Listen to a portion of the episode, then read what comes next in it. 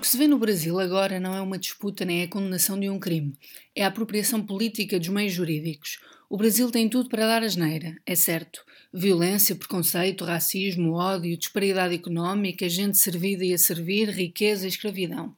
E ao mesmo tempo tem uma alegria de viver que chega a incomodar. Cheguei ao Brasil à portuguesa taciturna e em vez de me agradar o contraste, o Brasil incomodava-me.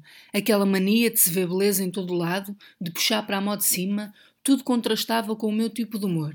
Era tudo demasiado intenso e depois tudo emotivo. Não acreditava naquela alegria, nem acreditava naquelas emoções. Queria ser largada em paz e o samba era intrusivo. Os brasileiros que conheci pareciam estar sempre alegres. Dançavam sobre os destroços, eram demasiado simpáticos, sorriam o tempo todo. Parece o paraíso, não é? Para mim era o demónio e cismava em achar que a alegria era assunto resolvido e que tudo o que não era alegre é que era assunto. Não pegava.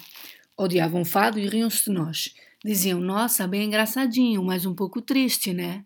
Parecia-me sempre que ali não se sabia lidar com feridas. Juntava a isso a relação que se tinha com o humor negro. Era proibido, os meus amigos irritavam-se, zangavam-se, achavam que estava a zoar com eles. Isso é comum em português? Perguntavam. Aqui é má educação, diziam. E eu irritava-me com aquela paz armada. Tudo isto para vos falar de um país que daqui vemos em cacos. O Brasil é demasiado contrastante para caber numa só análise. Há muitas coisas inexplicáveis até para quem é de lá, como o impeachment, como a condenação do Lula. Perguntando a uma amiga o que fará neste cenário, disse-me: Está muito bizarra a situação.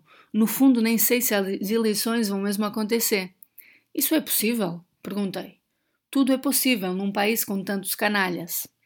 Custou muito entender o impeachment porque não me entrava na cabeça que o Senado provasse uma coisa enquanto fazia o seu contrário. Como assim? perguntava. É mesmo assim, diziam. Mas como assim? É assim mesmo. E eu irritava-me com o que parecia resignação. O que vimos com Lula foi a tortura da semântica e ainda a tortura da noção de Estado, condenado sem provas perante outros que, mesmo com provas, não são condenados. Depois de uns tempos de Brasil, já entra na cabeça. Os meios jurídicos foram apropriados pela política, já ninguém se dá ao trabalho de entender, há provas que condenam Temer que parecem não servir para nada e, entretanto, as canalices acontecem. No Brasil também me incomodou uma forma de ver a política muito clubista, ou estás comigo ou contra mim.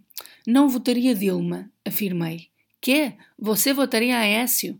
Claro que não. Mas ou a Porto ou Benfica. Os meus colegas de turma de doutoramento eram quase todos do PT e ali o PT era um clube de futebol. Aumentava nisso o abismo entre nós. O ódio que Lula tem vindo a despontar não é o ódio pela corrupção. Quem o condena está enterrado nela até aos ombros. É o ódio pelos pobres e pelos pretos e por uma ordem social que tenta restabelecer alguma equidade num país lixado pela colonização portuguesa e pelos restícios que deixou como montanhas em toda a parte.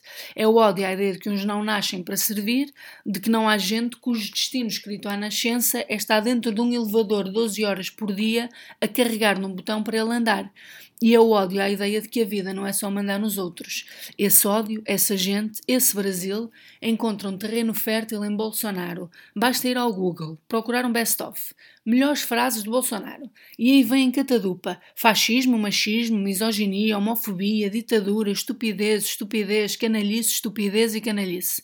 A seguir a Lula, é ele quem lidera as sondagens. Pensar que aquele monstro pode ser a imagem de um país é um baluarte ao ódio que sobeja nesse país e a tudo o que ele não deve ser.